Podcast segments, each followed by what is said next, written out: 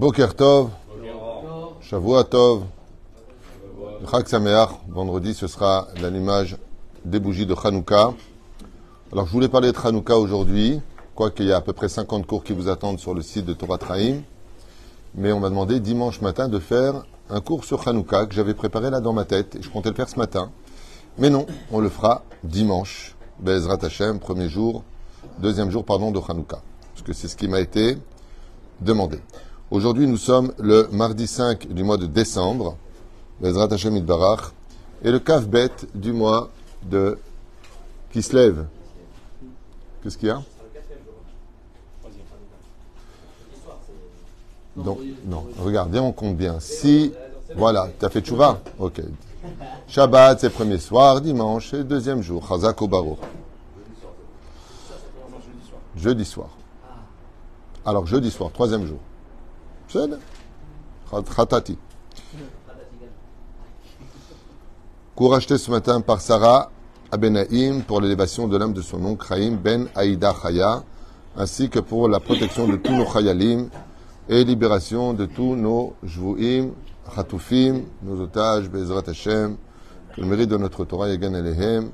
On pensera à la refouach Lemach, la Meira Obriou Tetana, d'une enfant de 3 ans qui a besoin de vos prières, Liv, Rachel Bat Esther, Achlama Meira Bezrat Hashem, Fren pour la refouach Lema de tous les malades d'Israël, Moratim Yak de Shabbat Ora, toute notre liste, les Nushmat Kol Mete Israël, Ufren Mazal Tov Bat Alice Mishpachat Ben Shabbat, Roi Hashem Tenachena Began Eden. Et raison que chaque mot de cette étude y allait Et Nishmato Shel Chaim Ben Aïda Chaya. Et une donne grande Atzlacha Valvacha pour Sarah Abenaim, qui a acheté donc ce chiour. Euh, alors, je t'écoute. Ta question. Euh, la première question c'était euh, si Dieu il a tout, qu'est-ce qu'il a besoin de nous? Donc, si Dieu est si parfait, pourquoi il aurait besoin de l'homme C'est ça ta question. Et tu m'as dit que tu as une autre question aussi à me poser. La deuxième question c'était si le Talmud il est écrit, avec les- il est écrit par les hommes, qui prouve que c'est vrai Tout ce qui est écrit là-bas. des, euh, Si des le Talmud a été écrit par les hommes, qui prouve que donc tout est vrai, surtout que personne n'est d'accord avec l'autre, c'est ça. Toi, je te rajoute de l'huile sur le feu. Hein, c'est très intéressant. Ok, on va essayer de développer en chiour cette question-là qui a déjà été développée à Emet, mais on va essayer de revenir dessus. Spinoza aurait été très heureux, Hirsch, euh, Nietzsche aussi, aurait été très heureux d'être présent pour te dire, ben justement, nous, c'était nos questions. Les philosophes se sont beaucoup, beaucoup pensés sur cette question-là, que l'existence de Dieu est un point d'interrogation de par lui-même, parce qu'il a besoin de créer des créatures. Et donc, si le besoin existe, c'est que le manque est présent. Et si le manque est présent, en quoi il est Dieu? Un petit peu le, le rebondissement de cette grande question euh, historique sur laquelle l'humanité euh, se pose des questions.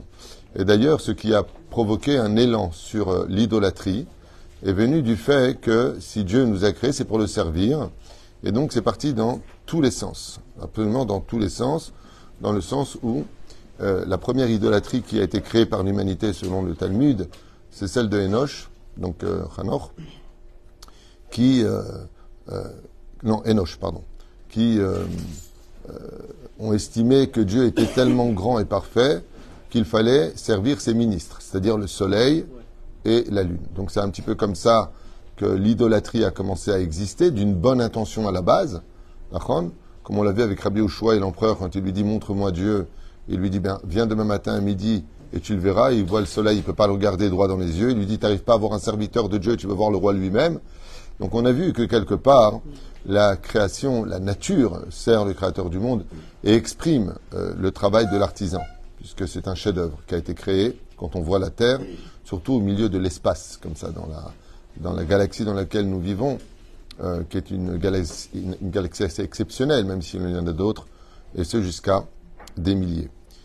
Euh, Bémet Shela Tova, pourquoi Dieu a créé Bémet l'homme? Alors, cette question-là, elle demanderait beaucoup de temps pour l'expliquer, mais je vais essayer d'aller directement au but par rapport à cela. Quand on est Dieu, en quoi sommes-nous Dieu alors que nous sommes Dieu? Ben, Ce qui va définir Dieu, c'est son existence, mais son existence, il n'a pas besoin de boire, de manger, d'infini, il n'a pas besoin de respirer, il n'a pas besoin d'exister, puisqu'il a créé l'existence, il a créé la définition, il a créé tout.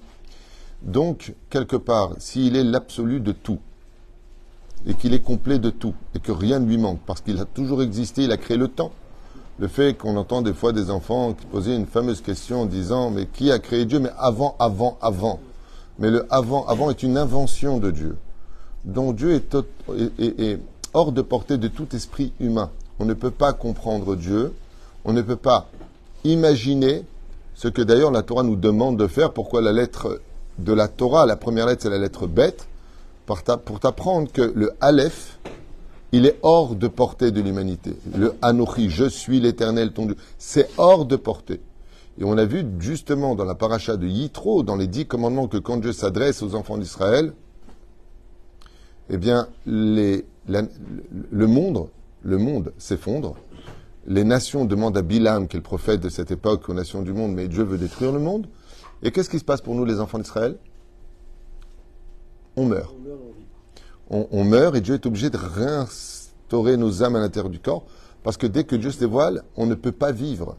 C'est-à-dire que même l'existence est impossible face à Dieu. C'est pour ça que Dieu vit dans le monde qu'on appelle Ha-Olam, le monde dans lequel nous sommes en hébreu qui se dit Olam, mais qui vient de quel mot hébraïque? Bravo, qui veut dire celui qui disparaît. Dieu, pour laisser vivre l'humanité, est obligé de se retirer. Parce que sa complétude est tellement absolu qu'il n'y aurait pas de place pour l'existence humaine, comme l'a écrit Rabbeinu dans son livre Chayem Oharan, qu'il arrivait à un tel degré d'une approche divine que le seul sentiment qu'il ressentit, c'est la honte d'exister. c'est extrêmement profond comme, euh, comme explication de Rabbi Nachman, qui dit que plus tu vas t'approcher de Dieu, et tu n'as pas besoin de travailler ton humilité, hein, tu n'existes même plus. À un tel point que, Rabbeinu, il écrit, si tu as honte de respirer, plus tu ressens Hachem, plus tu as honte d'exister. Honte. C'est-à-dire que ton, ton ressenti, il est inexplicable d'avoir honte d'exister. J'y va, je fais ce que je veux, wam. Ben là, c'est carrément comment je peux penser, comment je peux respirer. On ne parle pas de mots. Donc cette, situation force Dieu, pour répondre à ta question, à créer ce qu'on appelle un halal, pour laisser vivre l'autre, à l'image d'une femme qui n'est pas enceinte, qui vient de se marier. C'est comme euh, Baruch Hashem, on souhaite un grand Mazel Tov à Noah Lior, qu'on a eu le mérite de marier hier soir, Cohen, et leur famille, Bezrat Hashem respective. Euh, ben, si tu prends le, ventre d'une femme avant qu'elle tombe enceinte, il n'y a pas de place hein, dedans. Je ne sais pas si vous êtes au courant. Ah, il n'y a pas de place. Tu enlèves la peau, il y, a les muscles. Après les muscles, il y a les boyaux. Il n'y a, y a, pas, un endroit vide où il y a un gosse qui va venir. Et pourtant, et pourtant, au fur et à mesure de son éraillon, du fait qu'elle tombe enceinte, il va se passer un halal, un, truc incroyable. Il y a une poche qui va se créer, qui va grossir, avec un enfant qui va peser dans les 3 kilos et quelques, si c'est un Tunisien, 5 kilos 5, si c'est un Ashkenaz, 2 kilos, combien t'es né toi? Je suis sûr que tu n'as pas dépassé les 2 kilos toi, hein? 3 kilos 2 quand même, pas, mal. Ah oui. Donc 3 kilos 2, mais c'est quand même pas mal d'avoir 3 kg d'œufs plus la poche, plus l'eau amniotique. C'est-à-dire que quand on voit euh, le ventre de la femme, mais, mais comment, où ça se trouve, comment ça s'est créé? Eh bien, le héraillon d'une femme, le, fait de voir une femme qui tombe enceinte, vient nous expliquer qu'elle est obligée, obligée de faire abstraction de sa complétude pour laisser naître la vie. Donc, si Dieu existe et qu'il est complet, pourquoi il a créé l'homme? Parce qu'il a un manque. C'est la devise des philosophes, justement, à propos de la définition de Dieu. Il y a une différence entre laisser vivre l'autre et, avoir un manque. Et c'est là qu'est tout le, tout le, vice, d'une certaine façon, de la question. C'est-à-dire que maintenant, je te donne un exemple. Moi, je suis très bien là où je suis, sur mon fauteuil. Un enfant vient me voir et me dit, je suis fatigué, est-ce que je peux m'asseoir? Je vais lui dire, je me pousse, viens. Je suis obligé de me pousser pour le laisser s'asseoir. Ainsi donc, je suis obligé de créer le manque si je peux me permettre de le dire de cette façon-là. Mais en réalité, je suis obligé de lui laisser une place d'existence. Et pour cela, étant donné que je remplis tout, puisque je suis tout, je dirais même que j'ai créé le tout, donc automatiquement, c'est traduit comme étant un manque. Alors que pas du tout. Akadosh Baruch Aya, Ove, Veillé. Le créateur du monde dans son humilité extrême, fait une place à l'humanité. Au niveau de l'idéologie, quel besoin? On retourne dans la question de Spinoza. Dans ce cas-là, quel besoin? Ok, tu laisses une place. Mais pourquoi tu as créé cet enfant qui dit Hé, tu peux me faire une place près de toi? Cet enfant, il faut bien qu'il existe. La réponse est dans la définition de Dieu. Parce que d'être Dieu sans rien, ben, tu es le Dieu de rien. Vous avez tout compris. Maintenant, s'il a voulu créer des spectres et des êtres, alors dans ce cas-là, il aurait dû créer que des anges. Mais les anges qui voient Dieu, face à Dieu, tout le monde se la ferme. Donc en quoi il est Dieu? De par son émanation, je suis l'Éternel ton Dieu, et on est mort. Tout le monde est mort. Les deux premiers commandements, il n'y avait plus personne. Donc, si l'existence de Dieu de par elle-même ne peut pas être approchée, parce qu'il est l'absolu, en quoi il est Dieu? Ben, Il est Dieu parce qu'il est Dieu. Mais maintenant, imagine que Dieu crée quelqu'un qui pourrait lui donner la possibilité de dire Je ne sais pas si tu es Dieu. Et puis en fin de compte, ferait teshuva, le fameux mot classique. Il se remet en question et comprend en réalisant que, vous savez que la meilleure définition du mot teshuva, c'est le mot créature. Parce que si tu es une créature, c'est que tu as un créateur. C'est-à-dire que de ma propre réflexion, je vais décider de ma propre réflexion si j'accepte l'idée de faire Dieu, Dieu ou pas. Et voilà que je dis, Hachem Melech, Hachem Malach, Hachem Imloch Leolam Vaed. Hachem Hu a Elohim. Je me plie à l'idée conçue, due à une réflexion qu'on appelle la foi, que Dieu existe. Et le pire, et le pire, dans un silence de mort. C'est-à-dire tu pries Dieu, bah t'as pas de réponse, euh, donc Camillo, il n'y a pas. Il n'y a pas, il a pas de réponse. C'est-à-dire que tu vas prier Hachem, Hachem, aide-moi, tu es en train de prier pour ton fils, pour te marier, pour une parnassa. C'est pas tu sors et un faisceau de lumière que tu dis alors, puisque tu t'es adressé à moi, comme on le voit dans la Bible, c'est vachement sympa. Abraham, il parle à Dieu, Dieu lui répond, alors ça va, toi, t'as mangé des frites et tout, qu'est-ce que tu viens, qu'est-ce que tu viens, mais c'est magnifique. Nous, on n'a pas ça. Nous, on prie, on prie, on prie, après on pleure un petit peu, puis après on dit, bon, si Dieu veut, ça va aller. Mais t'as pas eu de réponse. C'est-à-dire qu'un philosophe qui te chope après ta prière dit, alors qu'est-ce qu'il t'a dit Dieu? Euh, Tu peux pas comprendre, c'est un ressenti, tu comprends.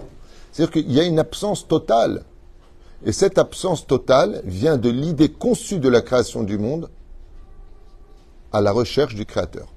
Ça s'appelle rechercher son Créateur. Dirshu et Hachem. Demander Dieu, chercher Hachem. Et là, le couloir qui mène à retrouver son Créateur, c'est les trois piliers que Dieu nous a donnés au Arsinaï, l'étude de la Torah, l'accomplissement des commandements et la prière, tout simplement. Ça veut dire que maintenant, je vais avoir une échelle, comme Yaakov, qui va Makom, il rencontre Dieu, qui s'appelle Makom, et il voit une échelle, une échelle qui monte, avec des barreaux. Chaque barreau, c'est une ascension vers des mondes supérieurs. Et cette ascension-là, c'est-à-dire que le couloir qui va me permettre de rencontrer mon Créateur, c'est quand je vais accepter l'idée d'arrêter de penser. c'est quand même incroyable, alors parce que l'homme a été créé pour penser, pour réagir, comme on voit dans le Talmud. C'est quoi le Talmud? C'est l'expression de la pensée qui va définir la Torah écrite, comment la vivre dans le monde réel, qu'on appelle la Torah orale, parce que la Torah écrite ne nous donne pas d'informations du tout sur les six heures du lait et de la viande. C'est marqué nulle part dans la Torah. Comment doit être placée la mezouza? Est-ce que c'est le fronton du haut, à droite, à gauche? Est-ce que c'est le fronton extérieur, intérieur? Et qu'est-ce que c'est une mezouza? Est-ce que c'est carré, c'est rond? Et qu'est-ce qui a marqué dessus? Peut-être qu'il fallait mettre les dix commandements. Qui t'a dit que c'était Shema, Ve'afta et Ve'aya Les tfilines, c'est marqué nulle part qu'ils doivent être noirs. La Gemara dans Shabbat nous dit Xera. C'est un Xera Moshe Bersinaï, mais peut-être qu'ils auraient dû être roses, tellement euh, pastel, blanc. Allez, blanc, des tfilines blancs. Le cheval blanc, là tu as des tfilines blancs. C'est magnifique. Et qui t'a dit qu'il ne faut pas mettre un diamant? Si c'est si élevé que cela, alors pourquoi tu me mets trois poils de veau qui rappellent la faute du veau d'or sur les tefilines? Qui a dit une chose pareille? Qui a dit que les, lanières doivent être noires? Qu'est-ce que tu en as à faire si elles étaient marron comme le cuir très souvent est vendu? Donc, si on n'a pas la Torah orale, et le pire, qui t'a dit qu'il ne faut pas mettre les tefilines le Shabbat?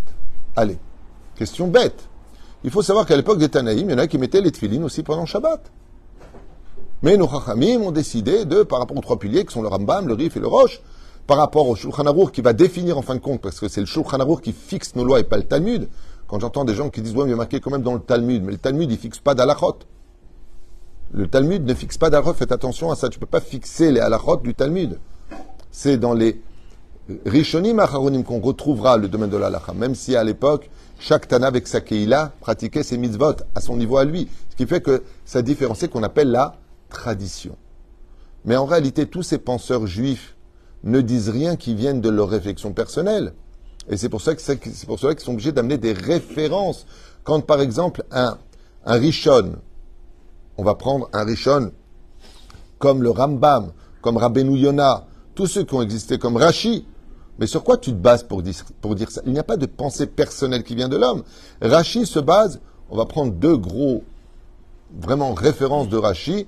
Rashi se base selon Rabbi Moshe Darshan, Midrash Tanchuma et la Gemara. C'est vraiment les, trois gros, grosses références de Rashi.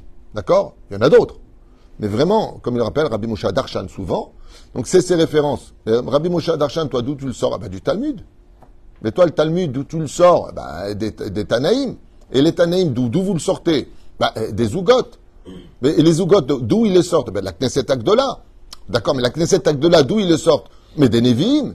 Mais, et les Nevi'im La Knesset Agdola? Non. Ils le prennent de Yoshua Binoun. Et Yoshua Binoun, d'où il le prend? De Moshe Rabbeinu. Et toi, Moshe Rabbeinu, d'où tu le prends? De Dieu lui-même. En réalité, juste que vous sachiez, comme on l'a vu avec Otniel Ben Kenaz, quand Yoshua Binoun rentre, 3000 halachot sont oubliés jusqu'à ce qu'est venu Otniel Ben Kenaz et qui les a ramenés, rappelés. Ce qui fait que ce que nous recevons, quand le dit la Torah, combien de Torah ont été données du Arsinaï Deux Torah. La Torah le dit, Shte Torah. Rachid dit Torah Shibirta et Torah Shebalpe. En réalité, ce n'est pas une invention des hommes, le Talmud. C'est tout simplement que la Torah écrite a été donnée pour être écrite, le Sefer Torah, et comment s'appelle la Torah, rappelez-moi? La Torah orale. Et si c'est oral, ça veut dire que ça ne doit pas être écrit. Baruch, c'est pas écrit. Et jusqu'à quelle époque? La Torah orale ne s'enseignait que de façon orale Jusqu'à la fin de l'époque de la cinquième génération des Tanaïm, jusqu'à Rabbi Ouda Anassi, qui est un petit peu entre les deux, avec Rabbi Ochanan de Jérusalem. Ouais Et à ce moment-là, qu'est-ce qu'il a fait Rabbi Ouda Anassi? Étant donné qu'il a vu que la Torah commençait à s'oublier, la transmission, parce qu'on était en train de s'assimiler avec les Romanus, les Romains. Qu'est-ce qu'il a fait? Il a utilisé le Télim 119, duquel il marquait Et la asot lachem et feru Toratecha, c'est-à-dire que des fois il faut renverser la Torah pour la sauver, et donc il a vite pris sa plume et il a mis par écrit toutes les Mishnayot qui étaient enseignées de génération en génération, Baalpé, donc quand Rabbi Yehuda Anassi va commencer à créer le socle de la Torah orale qui sont les Mishnayot, ensuite sur lequel il y a voulu la bêche Agmarot, c'est-à-dire les commentateurs qui vont essayer de définir, de décortiquer chacune des puissances codées dans chaque Mishnah, de comment la comprendre, Hillel Veshamay, Shmaya et ainsi de suite. Ils vont, ils vont mettre par écrit cette Torah orale qui d'ailleurs, je le rappelle pour ceux qui ne le savent pas, est considéré comme étant un jour noir pour le peuple d'Israël. Comment on a pu mettre la Torah orale par écrit? C'est un échec. C'est un échec. Et c'est pour cela d'ailleurs que les feuilles, c'est incroyable, parce que quand on avait la Torah orale qui était transmise, ben on la transmettait par le roi, par, la parole, ouais, elle était fluide. Mais quand tu l'as mis sur des livres, les livres viennent de quelle matière, appelez-moi? Hein, les livres viennent de la vache. Ok, bon, mais chez moi, ils viennent de l'arbre. Chacun ses, planètes. Hein. Je ne sais pas de quelle planète tu viens, mais en tout cas, nous, on fait des feuilles de livres à partir d'arbres. Hein. Je ne sais pas si vous êtes au courant, mais ça vient d'un arbre. Et c'est pas pour rien que ça vient d'un arbre. C'est tout simplement que, comme le disent les Mekoubalim, la Torah orale vient du Etz maintenant. Alors qu'avant, elle venait du Etz La Torah, c'est le Etz Et c'est pour cela que maintenant qu'elle vient du Etz Tovara, elle est empreinte de Mahloket. Elle est empreinte de conflit parce que dedans il y a le bien et le mal, Pérouche d'avoir, que maintenant il va y avoir des divergences d'opinion sur cette fameuse Torah. Ce qui fait que la question euh, que tu poses en disant euh, ouais mais enfin bon, le Talmud a été écrit, les halachot ont été écrits par les hommes, c'est la plus grosse gourde que l'on peut euh, poser comme question, vraiment la plus grosse gourde, sauf si on n'a pas compris d'où venaient ces références. Je rappelle que le Rambam, qui a écrit le Mishneh Torah, Yad HaChazaka, euh, son livre a été brûlé et rebrûlé et re-rebrûlé parce que c'était un, livre- qui n'avait pas de référence. Et on considère, écoutez bien, parce que c'est quand même vachement important. Dans la Torah, on considère que celui qui écrit un livre sans donner les références est un coffre. C'est un homme dangereux, il est interdit d'étudier ses livres. D'où tu sors une chose pareille. Sur qui tu t'es basé. Qui, au-dessus de toi, dans la transmission, qui remonte jusqu'à Moshe Ber Sinai, première Mishnah de Masechet Avot, Moshe Kibel, Kibel, Torah Missinaï, il a reçu toute la Torah du Sinaï, tout, absolument tous les commentateurs, toutes les Gmarot, toutes les Halachot, toutes les Agadot, toutes les Sifra, Akol, Akol ou Kibel, ok? Umsara, Masoret, Umsara, les Yoshua, et ensuite, on arrive jusqu'à aujourd'hui. Prenez n'importe quel livre devant vous. Prenez les halachot du Rav Ovadia Yosef. Ok? Vous avez, par exemple, dans son shoot, il y a Bia Omer. Vous avez une question qui fait une ligne. Vous avez une réponse du Rav Ovadia qui fait deux lignes. Et ensuite, vous avez quoi? Vous avez cinq pages en tout petit de référence. Ça veut dire pour répondre les deux lignes de la réponse qui donne à la halakha qui est posée, le Rav Ovadia recommence-toi à partir des Mishnayot, des Gemarot, ensuite des Rishonim, des Acharonim, des Deot qui ont été donnés de chaque Rav. Ensuite, il comptabilise le nombre de majorités, combien il y a de, de Rav qui sont plus importants, par exemple, que les autres au niveau de leur notoriété? Ensuite, au niveau de Yachid Verabim Alacha Kerabim, on a une grande, marge, une grande partie des poskim qui disent que c'est permis, une minorité qui disent que c'est interdit. Yachid Verabim Alacha Kerabim. Donc, on va selon la majorité. C'est-à-dire le pour te répondre deux lignes à une question d'Alachot pour savoir comment on fait, tu as juste 5, 6, des fois 10 pages de référence que tu te fatigues à la fin, tu oublies la question. Tellement il va t'amener par A plus B que c'est pas, c'est pas, euh, bon, dis-moi, euh, Yosef, hein, qu'est-ce que tu penses? Allez, on lui fait plaisir à celui-là. Allez, permis, va. Allez, vas-y, tu fais ce que tu veux. Non, ça c'est peut-être bon pour d'autres religions, chez nous, non. Chez nous, on a des références qui sont claires, nettes et précises. Ce qui fait que rien ne vient de l'homme. La question est faussée. D'accord? Maintenant, ce que l'on pourrait éventuellement dire de façon assez déplacée, c'est l'histoire d'un jour, un très très très grand écrivain a écrit un livre qui a fait un best-seller, et les gens qui sont venus ne savaient pas qui remercier, la plume qui a écrit le livre ou celui qui l'a tenu? Alors ils ont dit, euh, on fait la fête à qui là?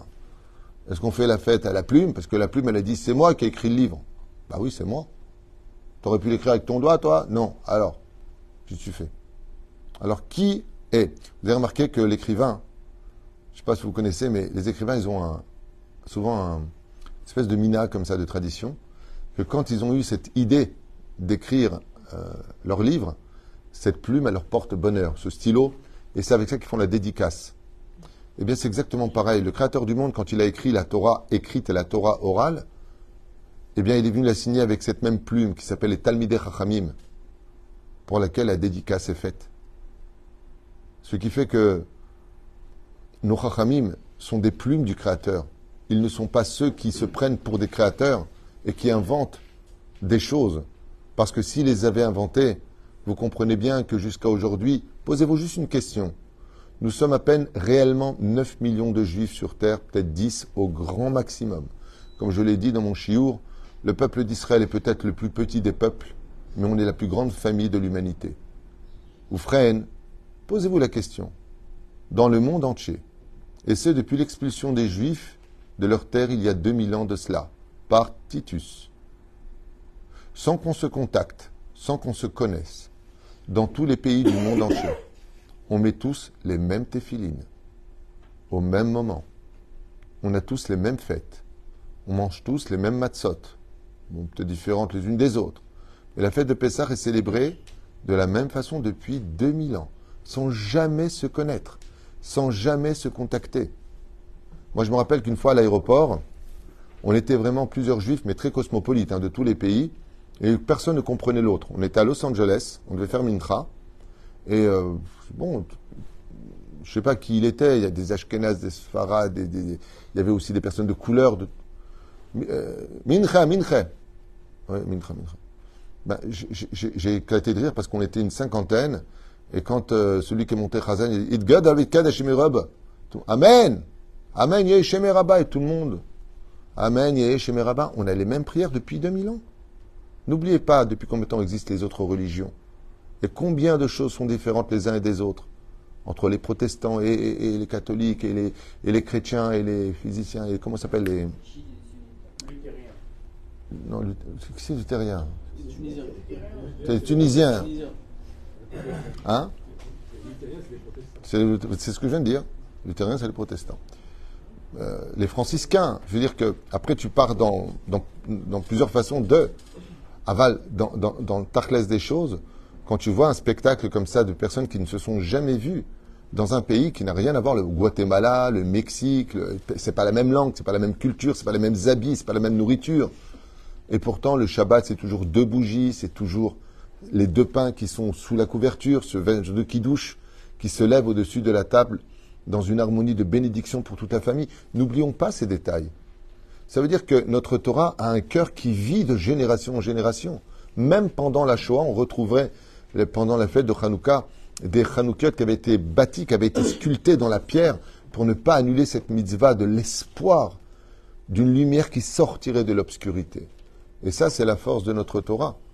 Parce que si Dieu a créé l'homme, c'est pour en faire son associé. Et je veux te répondre clair, net et précis. L'histoire de la création du monde exprime la volonté de pourquoi la création de l'homme. Car si Dieu avait voulu créer un homme parce qu'il avait un manque, il aurait créé des gâteaux qui sortiraient de la terre. Il aurait créé des habits qui sortiraient de la terre. Mais Dieu a créé le tissu? Non. Il a créé les, les éléments qui permettent de créer du tissu? Pour qu'un homme puisse aller le prendre et vendre ce tissu. Et puis après, il a donné l'intelligence à l'homme d'être couturier. Et puis il a donné l'intelligence à l'homme de fabriquer des aiguilles. Et puis l'autre du fil. Pour que tout cet ensemble de personnes travaillent ensemble et deviennent l'associé du Créateur. Par exemple, comme le dit la Gemara, Dieu a créé le blé, mais l'homme a créé le pain. Pourquoi Dieu a-t-il créé le blé et pourquoi l'homme fait-il du pain? Pour que l'homme complète, pas remplace, pour que l'homme complète le chef-d'œuvre de la création. Dans son humilité extrême, vous savez qu'un des plus hauts degrés de tzedaka qui existe, qui est pratiquement impossible à pratiquer, il n'y a que Dieu qui peut le faire, hein, c'est de prendre un SDF de la rue et de lui dire, regarde, moi j'ai une société qui est très très importante, je gagne des milliards par mois, tu deviens mon associé. C'est le plus haut degré de tzedaka qui existe au monde. C'est pas tu lui donnes de l'argent, c'est pas tu lui donnes, il ouvre sa société. Le plus haut degré qui puisse exister, c'est de prendre une personne insignifiante et de le rendre ton associé. Les Romains, autant en général, si tu fais ça avec l'humain, au bout de deux mois, il devient ton patron. Mais bon, je parle de l'étranger hein, que tu as pris. hein. Euh, S'il a un cœur pourri, il te le rendra avec euh, une ingratitude hors du commun. Mais le Créateur du monde, il a pris l'humanité pour en faire son associé. C'est marqué noir sur blanc d'ailleurs où? Dis-moi d'où tu sors ça. Du Balakati, dans la première Mishnah, justement, euh, là-bas, c'est marqué euh, al Varim. Ah, c'est dans la deuxième Mishnah du premier chapitre de Masechet Avot. Shimon Atzedik Ayam Esherek Knesset Yomer, Al Shoshat la Torah Et là-bas, le Balakati ramène des références qui dit qui Kadosh Baruch la sot et shutafo shel Baruch Hu bereshit. Car le Créateur du monde a voulu faire de l'homme l'associé. Donc il nous a demandé des filines ben, si c'était le cas, les tefilines ils devraient pousser euh, sur des plantes euh, euh, exotiques, non? Il va falloir prendre une vache, euh, la tuer, prendre sa peau, la durcir, la fabriquer. Il y a une foot. Et sachez qu'un des hommes qui a le plus réussi cette mission, c'était Rabbi Pinchas Ben Yair. C'était Rabbi Chia. Rabbi Chia, il n'achetait jamais quelque chose prêt. Quand il faisait des tefilines, il allait acheter une vache, après il faisait la shrita, après il prenait sa peau, il la tannait, et nanana, jusqu'à en faire des tefilines. Et c'est pareil pour le Sefer Torah. Par exemple, pour acheter la boîte du Sefer Torah, Rabbi Chia, il n'avait pas acheté une boîte de Sefer Torah. Il allait dans la forêt, il coupait un arbre, il le ponçait, il le sculptait, il le décorait, il en faisait une boîte de Sefer Torah lui-même. C'est le seul dans le monde d'en haut duquel le Talmud nous dit que il n'a pas d'ange pour tirer son char de feu qui l'emmène d'un Gan Eden à un Gan Eden dans le monde des lumières. Il est tiré par la Shrina elle-même. C'est-à-dire son char, il part tout seul. Et tout le monde pose la question, mais qu'est-ce qu'il a comme mérite, lui, d'avoir eu autant de choses? Eh bien, il a pris le potentiel que Dieu lui a donné physiquement pour servir à Kadosh au maximum. Ou lo on dit en hébreu, lakach mina mouchan. Il n'a pas pris de ce qui était prêt. Il a pris de ce qui n'existait pas pour faire exactement comme Dieu qui a créé le monde. Me'ain yesh. De rien, de l'inexistant, je vais créer l'existant. Et pourquoi il a eu un tel mérite, dit le Talmud? Parce qu'il a compris exactement le but de la création du monde. Le but de la création du monde, c'est d'être, avec l'intellect que Dieu nous a donné, eh bien, l'associé d'Hachem. C'est quoi l'associé d'Hachem? Une personne est pauvre. Bah, si Dieu est puissant, il a qu'à lui donner de l'oseille. Pourquoi il passe par moi? Parce que je suis l'associé d'Hachem. Et en tant qu'associé, comme l'argent que Dieu m'envoie est à lui, Lia Kesev le fait de donner de la tzedaka à une personne qui est dans le besoin, automatiquement me rend associé du Créateur du monde. Et sachez que d'être à ce niveau-là, d'être l'associé de Dieu, c'est le plus haut rang que l'on pouvait atteindre au niveau du service divin. Cette inquiétude d'un associé, par exemple, euh, quand la société va mal pour l'un et pour l'autre, vous comprenez bien qu'il n'y a pas un associé qui va aller en vacances et l'autre qui, va pleurer. On est associé. Si la société est en train de s'effondrer, eh bien, l'association est en train de s'effondrer ou que la société s'effondre, on va être mal tous les deux. C'est ce que ressentent les tzadikim de notre génération et de toutes les générations. Quand ils voyaient le peuple aller mal, alors ils étaient mal. Quand ils voyaient euh, le créateur du monde, où ses projets étaient oubliés parce que le Shabbat n'était plus respecté, les gens ne mangeaient pas forcément cachère, l'anida, on mettait ça de côté, la terre d'Eretz Israël, notre terre, était oubliée parce qu'on était trop bien installé, au lieu de venir la conquérir et de venir nous installer sans aucune retenue sur notre terre, comme le prescrit la Bible. Marrant l'histoire de la Bible. Elle intéresse les procédures judiciaires je jure de la, vérité, toute la vérité, rien que la vérité. Et quand ça ne les intéresse pas, mais la Bible, c'est pas une référence. Ça, me rend fou. C'est l'histoire d'un, d'un mec qui avait pris un appartement, l'autre il est venu squatter son appartement, et vous savez que si tu squattes l'appartement aujourd'hui, tu peux faire tes... C'est pas compliqué, tu veux un appartement en France, c'est pas compliqué. Hein. Tu attends que la personne aille travailler, tu rentres, tu, casses les serrures, tu t'installes, tu changes les serrures, tu es chez toi. Il faudra 3 à 4 ans pour te sortir de l'appartement. Vous savez ça?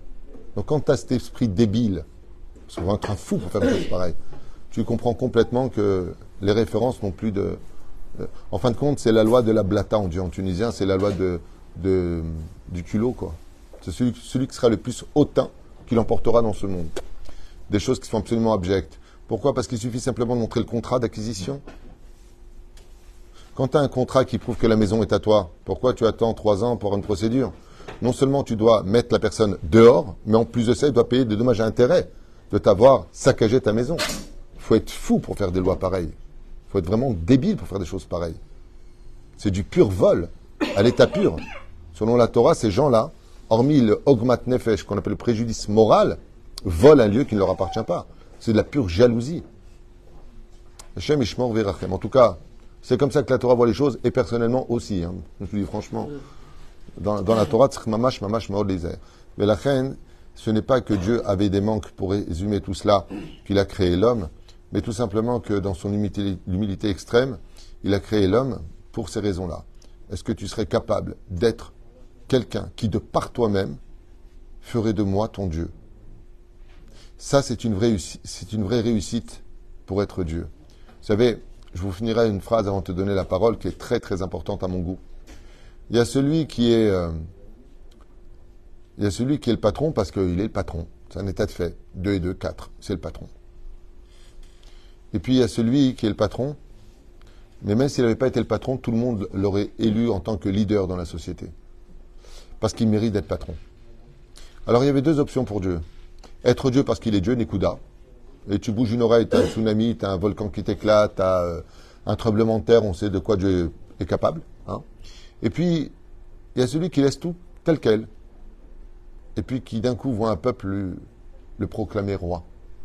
Et dire, tu sais Hachem, tu n'es pas roi de l'univers parce que tu es le roi de l'univers en état de fait, mais tu es le roi de l'univers parce que tu es l'élu de mon cœur. Et c'est pour cela que, comme je l'avais expliqué déjà dans un cours qui avait d'ailleurs très très mal compris par un musulman qui s'était permis de m'insulter sur les réseaux sociaux en disant regardez bien ce que dit ce rabbin, il en a fait des vidéos partout. Ils prennent toujours des bribes de mes cours pour m'insulter ou faire des trucs, mais c'est pas grave. C'est pas, important. C'est juste important de retenir ce que moi j'ai à vous dire. Non pas ce genre de choses. Euh, car oui, dans la Torah, dans le judaïsme, dans la vraie religion, chez nous les juifs, Baruch Hashem, je t'abbarre d'être juif et d'avoir la Torah. eh bien, le Créateur du monde ne veut pas une religion de peur, de mort. Tu fais pas, je te coupe la tête, tu fais pas, je te coupe les pieds, tu fais pas, je te coupe les bras, tu fais pas, je te clate, je vais te tuer, fils de machin, t'es mort. Dieu veut pas d'animaux. Ce genre de phrase, Dieu n'en veut pas. Ça n'intéresse pas. Si c'est tout placé selon un système dictatural, alors dans ce cas-là, Dieu n'aurait pas créé l'homme, il aurait créé que les anges. C'est les anges, il n'y a pas cette dimension de vouloir ou de ne pas vouloir. Mais dans la création, vous savez que les anges sont inférieurs aux hommes. Ils viennent du monde de la Yetzira et nous, venons du monde de la Beria. Donc les anges, depuis le don de la Torah, obéissent aux hommes et pas le contraire. Chez nous, les juifs. Chacun fait ce qu'il veut dans sa philosophie personnelle. Donc, ce que veut Akadosh Baruchou, ça ressemblerait à cette image tellement belle. Il y a celui qui dit Tu dis pas bonjour à papa? C'est mignon. Tu dis pas bonjour à papa? Non, je parle pas de toi. Mon fils qui me dit bonjour. tu dis pas bonjour à papa, et puis il y a celui qui, quand il rentre, tu as le gosse qui se lève de lui-même et qui court vers son père et qui ouvre les bras et qui l'embrasse de toutes ses forces et qui lui dit Papa. Qu'est-ce que vous préférez? Celui que le gosse a ignoré et que le père lui rappelle qu'il est son père et qu'il mérite un bisou? Ou est-ce que vous préférez le deuxième scénario? Le père rentre, le fils se lève de lui-même et court dans les bras de son père lui dire Papa. Je vous pose juste une question. Laquelle des deux vous préférez? Tout le monde? Eh bien, tout comme vous l'avez compris, c'est ce que veut Dieu. Si un homme n'est pas Shomer Shabbat, la Torah dit Chayav Mita, il meurt. T'es pas Shomer Nida, Karet.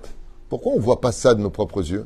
Parce qu'Akadosh Baruch il attend dans une grande patience et une sagesse hors du commun exemplaire qu'on arrête de perdre notre temps à jouer avec des futilités jusqu'au moment où, avec notre couche et notre petite tétine, on réalise que papa est là et qu'il serait peut-être temps de courir dans ses bras, non pas parce que c'est notre père, Avinu Malkeinu, et notre roi, mais parce qu'on l'aime. Et un père préfère attendre quelques instants de voir son fils qui ne s'était pas rendu compte qu'il était là. Papa Et il court vers lui. C'est ça que Dieu veut, pas du robotisme, pas de la crainte, tu fais pas, tu crèves. Mais non, ce que veut Akadosh Baruch c'est un cœur qui bat pour lui. Mais cette décision, c'est toi qui la prendras. deux questions, j'en pose simplement deux. Deux. Deux questions. Pour faire ce qu'il disait, pour savoir la tradition orale, elle s'est maintenue de génération en génération. Oui. Supposé, non pas considéré, il y a une ligne droite qui s'est transmise de Moshe Rabbeinu jusqu'à. Tout à fait. Sans influence.